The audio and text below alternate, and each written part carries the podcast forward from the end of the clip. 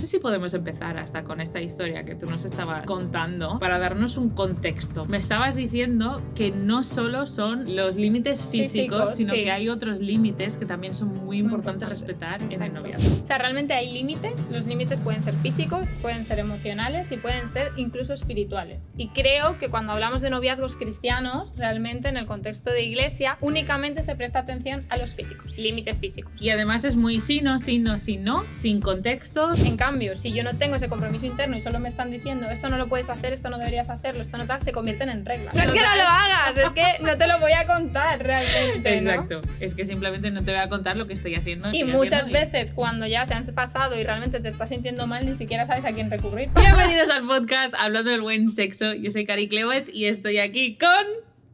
Keila Martínez.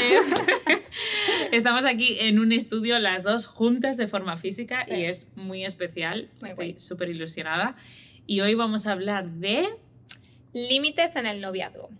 Tan, Chan, chan. tan. ¿Cuáles deben ser esos límites? Madre mía, madre mía. Los temas se van como que Es- aumentando, escalando. ¿no? O sea, lo siguiente ya será lo que se puede y lo que no en el sexo y ya lo habremos bordado. Ya podemos como apagar el Resolver micro un rato. dudas.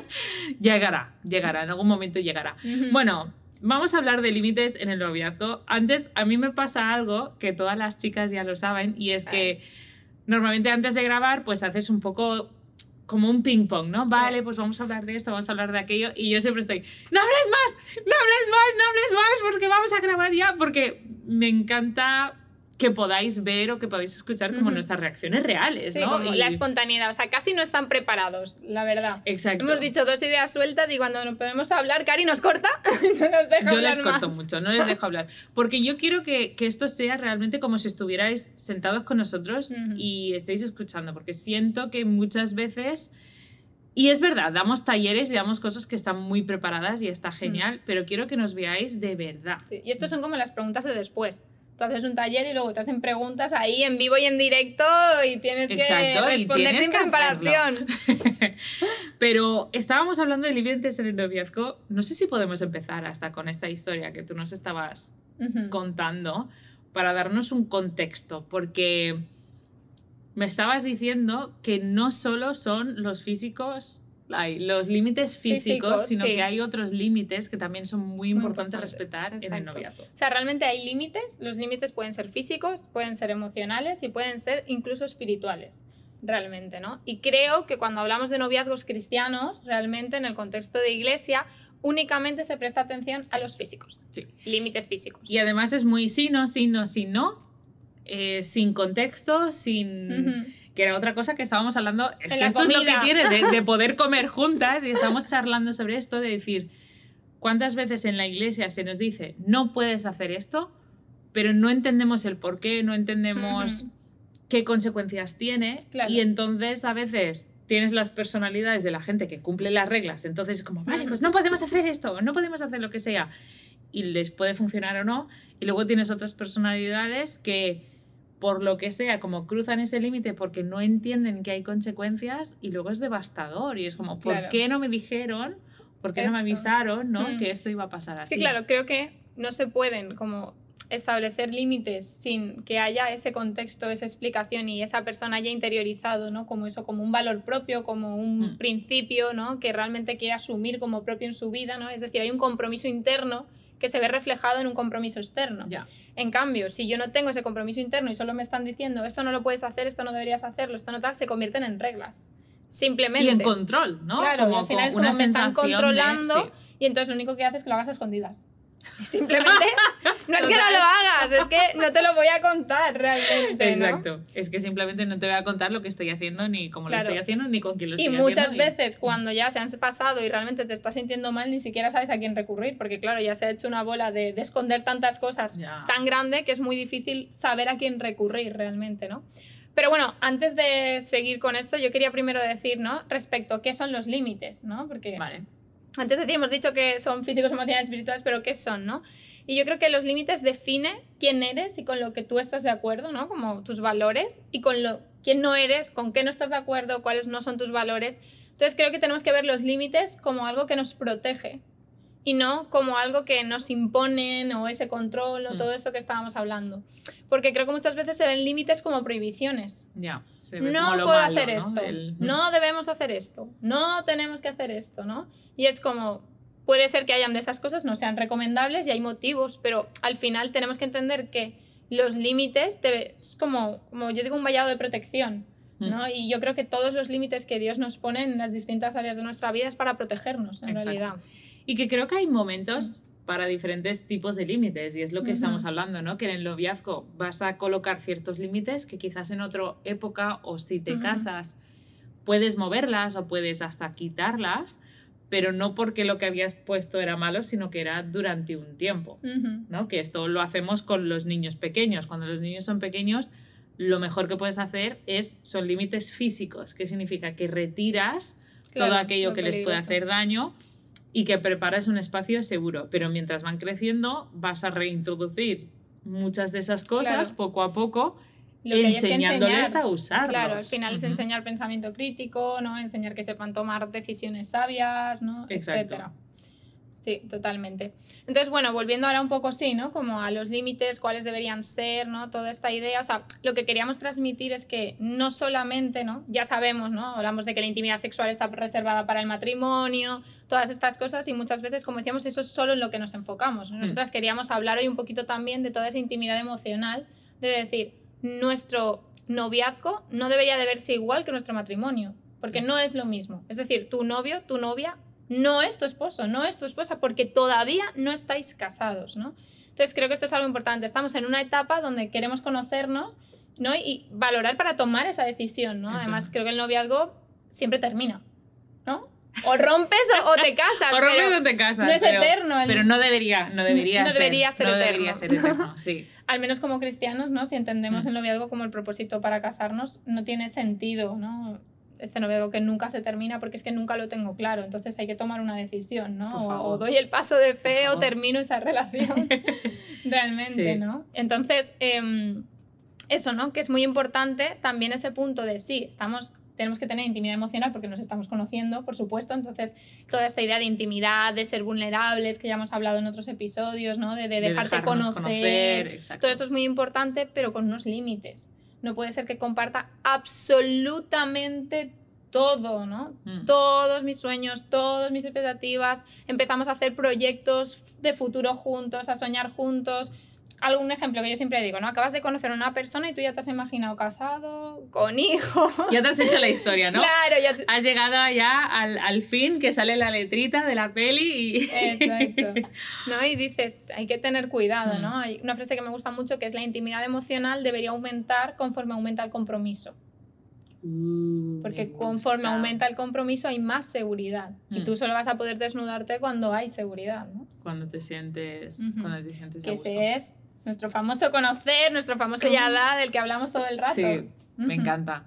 Y me encanta este concepto de yada porque el conocer puede aumentar, ¿no? Puede ir en niveles. Y el noviazgo queremos conocer muchos aspectos, hasta muchos aspectos logísticos. Creo que es un momento muy importante de averiguar cosas logísticas de quién eres, ¿no? Sí, de lo que quieres, de, de lo que quieres, gusta. de lo que te gusta, de tus gustos, de tus disgustos, de, de tu llamado, de tu no llamado, lo que, dónde te gustaría vivir o no vivir, o sea, ciudad o campo, muchas Sí. cosas que para simplemente ver cuánto trabajo me va a llevar acoplar mi vida a la tuya. Sí, Porque creo que justo el- hablábamos en otro episodio, ¿no? De la, l- que te vas a poder acoplar a muchísimas personas, pero unos van a llevar más o no.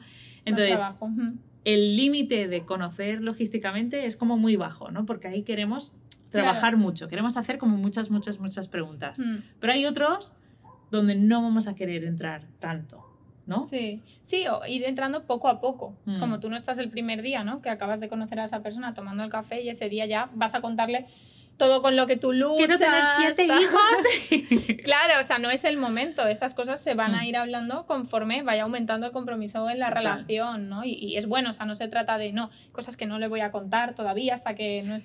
Tampoco es eso. Mi lista de estas siete cosas no te Claro. lo voy a contar. Claro, no es eso, ¿no? O sea, yo creo que la idea es este punto de saber que eh, si nos involucramos mucho emocionalmente, si estamos sobrepasando límites también a nivel físico, ¿no? Pues cogernos de la mano, besarnos, ¿no? O sea, etcétera, etcétera, lo que hace es que nubla nuestro juicio porque nos involucramos tanto emocionalmente que ya no somos capaces de decidir con perspectiva.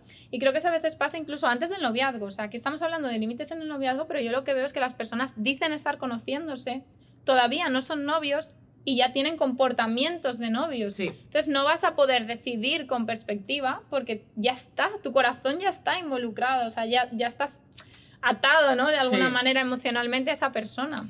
Súper interesante en esto que estás diciendo, yo me hay un concepto en, círculos cristianos, para aquellos que quizás no sois cristianos o, no entendéis esto, de amigos especiales. ¿no? nos estamos conociendo. Que es esta fase un poco antes de ser novios, de que me estoy fijando en esta persona, les quiero conocer un poquito más, porque esta persona podría llegar a ser un novio o mi hmm. pareja, ¿no? Pero hay gente que está en una relación de amigos especiales de tres años. Claro, no. Y esto es lo que estamos hablando, es decir, un amigo especial es, es una fase que dura muy poquito porque el límite es, quiero averiguar si quiero como hmm.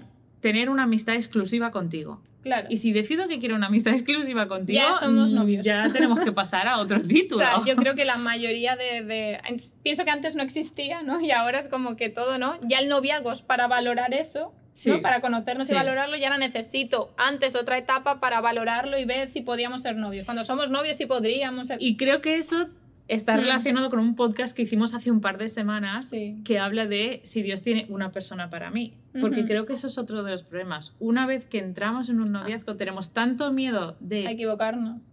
Equivocarnos o cortar.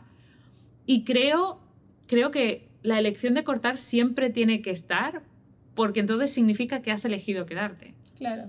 Porque si la elección de cortar no está, es que estás ahí por obligación o estás ahí porque no sabes cómo salir. Y, y, eso crea, e, eso no es un buen límite, porque entonces mm. estás accediendo a cosas o estás haciendo cosas que quizás no, no, quieres. Sí, además es que creo, creo que justo, ¿no? Es eso, o sea, si tú crees que hay una persona, entonces claro, tienes que evaluar y valorar si es esa persona y eso pone tanta presión. Realmente, o sea, al final, ¿será? ¿No será? Y empiezas a preguntarle, Dios, pero es, no es, tal. Y bueno, yo creo que está bien consultar a Dios todas nuestras decisiones, por supuesto, y más esta, que es una de las más importantes, ¿no? Con quien vas a compartir tu vida, ¿no? Evidentemente. Pero veo a muchas personas y he conocido muchas personas paralizadas porque no sienten como una confirmación o una respuesta de Sobrenatural, parte de... ¿no? claro, ¿sabes? Como de Dios no se ha bajado del cielo con el ángel y no me ha dicho claro, me no me ha que quedar o que me tengo que ir. Claro, exacto. Entonces veo me ha pasado, ¿no? De, ver a muchas personas como paralizadas y de tener muchas dudas y tal. Y yo creo que Dios ya nos ha dado el Espíritu Santo para poder tomar decisiones, Dios ya nos ha dado su palabra, donde están los límites, donde está esto es bueno para ti, esto no es bueno para ti. Una comunidad, refiriéndonos a, otro podcast. Claro, con lo que puedes contar también. Oye, ¿cómo nos ves? ¿O tú qué ves de esta persona? ¿Tiene, ¿Está haciendo fruto, desarrollando fruto, está sirviendo, está si tu comunidad es sana, porque eso sería otra, ¿no? Claro. la comunidad, pero si tu comunidad es sana, déjales opinar. un poquito, ¿no? Pero déjales opinar porque creo que muchas veces ellos no están con la oxitocina por los. Porque hay una realidad química de que cuando tú te enamoras hay unos efectos químicos que hace que tú te ciegas. O sea, esto que hablan de que el amor es ciego... Es científico. Es, científico. Si no lo sabíais, ahora lo sabes. Es científico, es real, entonces necesitas esa comunidad a veces para ayudarte a decir, es que te veo que os estáis aislando mucho, os estáis adelantando, eh, estáis cogiendo hábitos negativos, no sé, o sea, mil cosas que nos podrían decir los demás. O el simple hecho de que tú a lo mejor estás cegada por esa persona y la otra persona te dice, mira, yo no veo que esta persona realmente mm. te trate bien, incluso, o no le veo comprometido, ya sea con la relación, o sea en el servicio en la iglesia, o sea tal, o sea, mm. puede ser que hayan cosas que tú no estás viendo, no estás queriendo ver porque estás tan involucrada emocionalmente, porque has traspasado límites, etcétera, ¿no? Entonces estás en esta... Eh, ciego, ¿no? No sé cómo decirlo realmente y eso te nubla tu juicio para tomar decisiones. y hay personas que desde fuera te pueden aconsejar porque están viendo la realidad de otra manera. O sea, hay personas que cuando salen de eso dicen, no sé cómo podía estar con esta persona, ¿no? Si es que realmente me estaba tratando mal, o sea, me estaba hablando mal y no siquiera era consciente prácticamente o lo tapaba. Bueno, he tenido un mal día, ¿no? Pero en verdad, Lo ¿no? justificas, Lo sí. justificas, etcétera, ¿no? Y entonces, que bueno, esto también daría a hablar de cómo tendría que ser una relación saludable, ¿no? O sea, siempre con... Otro podcast, nos lo otro apuntamos. podcast. Pero realmente es eso, Y ¿no? aquí, porque hemos hablado un poco de, de los límites emocionales, ¿no? Que, que hay que logísticamente contar bastantes cosas poco a poco. Poco. eh, a nivel espiritual también, como todo poco a poco, Poco y que poco. va creciendo según el compromiso. ¿Podemos tocar un poco los físicos también? Claro. Porque Venga. creo que eh, estáis aquí como, vale, han pasado 10 minutos y yo quiero saber si me puedo besar o no con mi novio, ¿no? Vale. Eh, explícanos un poquito, tú que eres la experta en soltería de- del equipo del buen sexo. Bueno, a mí em, no me gusta contestar esta pregunta de cuáles son los límites tal. Es decir, ¿qué puedo hacer, qué no puedo hacer y que me den la lista? Entonces yo ya no me tengo que preocupar porque ya me han dicho, oye, esto sí y esto no y ya está. Amén. ¿No? Sino que algo que me gusta decir es, los límites no se negocian. No se Mm. negocian, es decir, prácticamente todo en una relación de pareja se negocia, ¿no? O sea, yo quiero ir a este restaurante y tú a este, y un día cede uno y otro día cede otro. ¿Por qué los límites no deberían negociarse? Porque están ligados a tus valores, a tus creencias, a tus principios. Entonces la pregunta no es cuáles deben ser, sino cuáles tú quieres que sean. Mm. O sea, ¿tú qué límites te gustaría tener en tu relación? O sea, ¿qué actos crees que honran a Dios? ¿No? Y Mm. entonces el decir, ¿no? Y aquí podemos entrar, podéis poner no solo de los físicos, sino incluso de los emocionales, o sea, que está bien. Oye, pues mira, no me gustaría cogerme de la mano antes de que tal, o no, nos gust- no me gustaría que, no sé, eh, lo que sea, ¿no? Por ejemplo. Entonces, a veces cuando es, vale, pero entonces como pareja, ¿cómo nos ponemos de acuerdo? ¿no? Si cada uno llega con unos límites y estos son distintos, es decir, por ejemplo, para mí no hay ningún problema con besarse, pero para ti sí, ¿no? Por Mm. ejemplo, ¿no? Es decir, en una relación. Entonces, ¿qué hacemos? ¿Nos besamos o no nos besamos? ¿Vale? Y aquí la pregunta es, para mí la respuesta sería que el límite, ¿no? O sea, la persona que tenga los límites más altos, como los estándares morales más altos, son los que la pareja debería asumir. ¿Por qué? Porque si yo pienso que no es bueno que nos besemos porque eso excita sexualmente, ¿no? Y tú me dices, no pasa nada, tal, besarse no es pecado, todo el mundo lo hace, ¿no? Y empiezas así, Exacto. Quizás tú vas a empezar a ceder en tus límites, pero tú estás haciendo algo que no, con lo que no estabas de acuerdo, con lo que tú pensabas que no honrabas a Dios. Entonces, claro, te vas a sentir que se están violando tus límites constantemente en la relación. Te vas a sentir mal, vas a empezar a desarrollar todos sentimientos de culpabilidad, ¿no? Con la sexualidad, con todo lo que tiene que ver con el sexo. Que os Luego avisamos, acabáis en nuestro despacho, ¿no? no es bueno para el matrimonio. No es bueno empezar así para nada, ¿no? Haciendo cosas con las que no, nos No. sentimos de acuerdo. No, porque siento que cuando rompes un límite desde el primer momento, y esto hasta hemos hablado de, de estando en una fase de amigos especiales, muchas Ujú. personas están esperando a que pase algo sexual, hablando de sexual, de que haya un beso, ¿vale? Sí. Muchas personas están hablando, están esperando a que pase un beso espontáneo para hacer el cambio de amigos especiales a novios. Y yo estoy totalmente en contra de esta expectativa. Creo que nos lo han metido mucho en las películas, nos lo han metido Claro. mucho en los libros, en, en cualquier cosa, ¿no? Es como, y nos estaban mirando los ojos y de repente... Y Sí. entonces es como, ah, vale, pues entonces ya somos novios.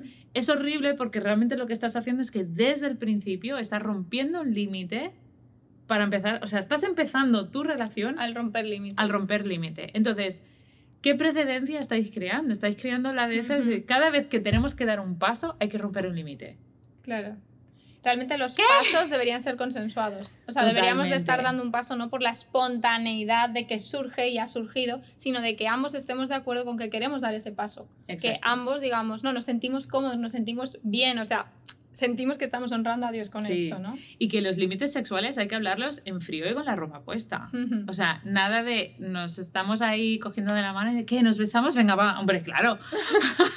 ¿Quién no? En ese momento te va a apetecer un montón. y, y, y has dicho algo antes que yo digo mucho también, que lo físico y hasta en este lo emocional distrae de lo que es realmente la evaluación de carácter, Claro, lo importante. que es de lo que se trata, ¿no? Sí. Esta fase y, y que estas cosas, estas distracciones luego en el matrimonio las necesitas, las necesitas Sí. porque la vida es difícil y porque hay momentos difíciles, entonces toda esta profundidad emocional y esta distracción física te va a ir súper bien para mantener el compromiso. Pero en el noviazgo, enrollarse, mm, toquetearse demasiado, lo que hace es que te distrae porque te provoca, vamos a hablar de ciencia aquí un momento, Claro. ¿no? Te provoca un subidón químico de oxitocina, de dopamina, de serotonina, que te hace sentirte súper bien, aunque quizás tu mente está en plan bandera roja Y ya va a nublar tu juicio.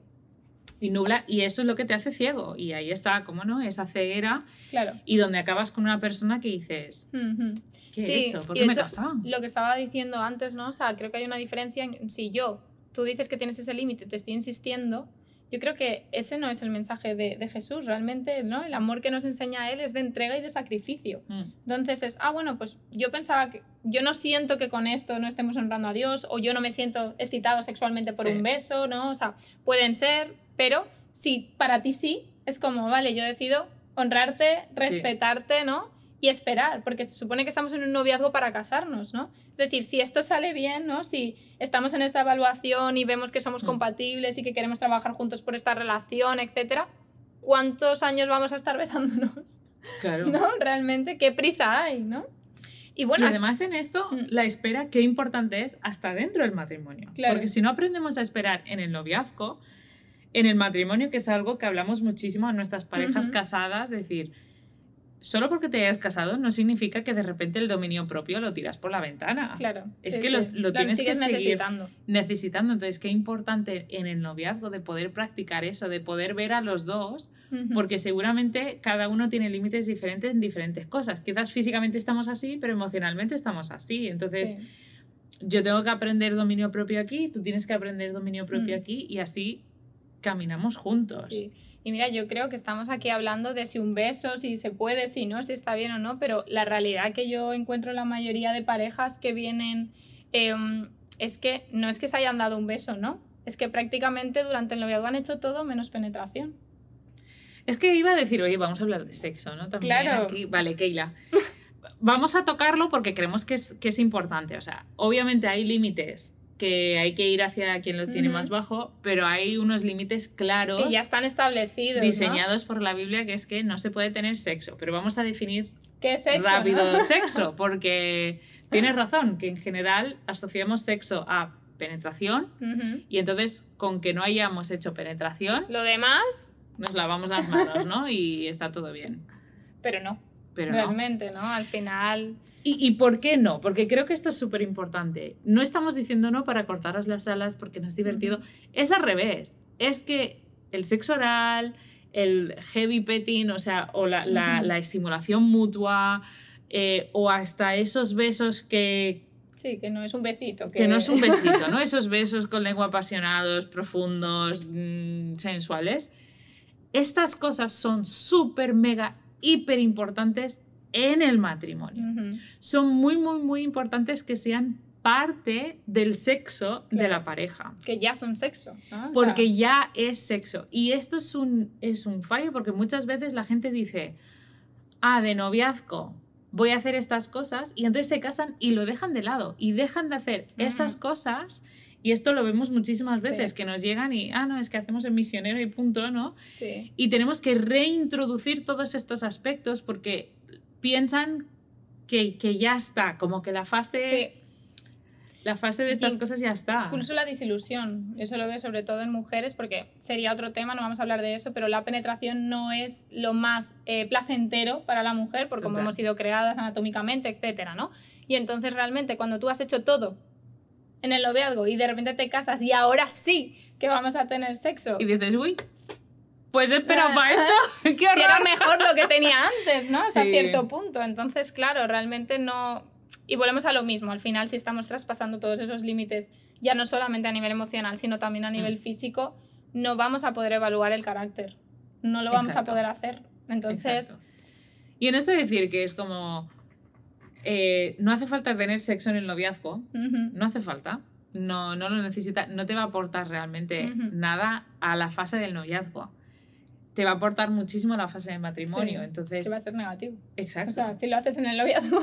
Sí, la gente dice, ah, es que si lo hago en el noviazgo, Dios me va a castigar. No, no tiene que ver necesariamente con el castigo de Dios, sino tiene que ver con cómo asociamos las cosas, cómo nos condicionamos, cómo, cómo entendemos la, la vida y también lo que estamos provocando en el cuerpo, ¿no? Esa excitación, esa química, de nuevo, yo vuelvo mucho a la química porque Sí. me encanta. es que estamos activando una química que sirve para anularlos la vista. Claro. Porque una vez que tú te casas, hay días que tú necesitas anularte la vista porque si no lo matas. Es que lo Claro, matas. Ahí tiene su lugar, realmente. Y tiene su lugar aparte, o sea, no siempre sirve para esto, ¿no? También sirve para conectar y sirve para muchísimas cosas, pero tiene tantas funciones el sexo Sí. dentro del matrimonio que necesitamos guardarlo, necesitamos como apartarlo para... Sí, Sí. para esto. Bueno, pues en resumen, ¿qué podríamos decir? En resumen, podríamos decir, los límites son necesarios Sí. en el noviazgo. Nos Creo que es como... Nos protegen, Nos son una- protegen. no es una prohibición, sino es como una protección. Exacto. No son solo físicos, No son aunque solo esos físicos. también son importantes. ¿no? Deberían ser consensuados, Co- no negociados. ¿no? Deberían ser consensuados, pero no negociados. Súper importante. Sí, y que el sexo es para el matrimonio. Y el sexo Exacto. incluye mucho más que la penetración. Sí. Yo creo que es un buen resumen, ¿no? Yo creo que es un buen resumen. Pues hasta aquí nos quedamos. Eh, cualquier cosa nos podéis venir a visitar en la página web www.cariclevet.com y si no, nos puedes escuchar en diferentes plataformas. Si lo estás escuchando, pues te animamos a venir a vernos. Si Sí. lo estás viendo, pues póntelo en el para escuchar. y si no, pues, pues en Instagram, en Facebook, en cualquier plataforma, pues nos encantaría saber qué te parecen estos podcasts, Sí. si te están gustando, si te están ayudando y si tienes alguna sugerencia de otras También temáticas. es que bienvenida. Pues hasta la próxima. Chao, chao. Chao.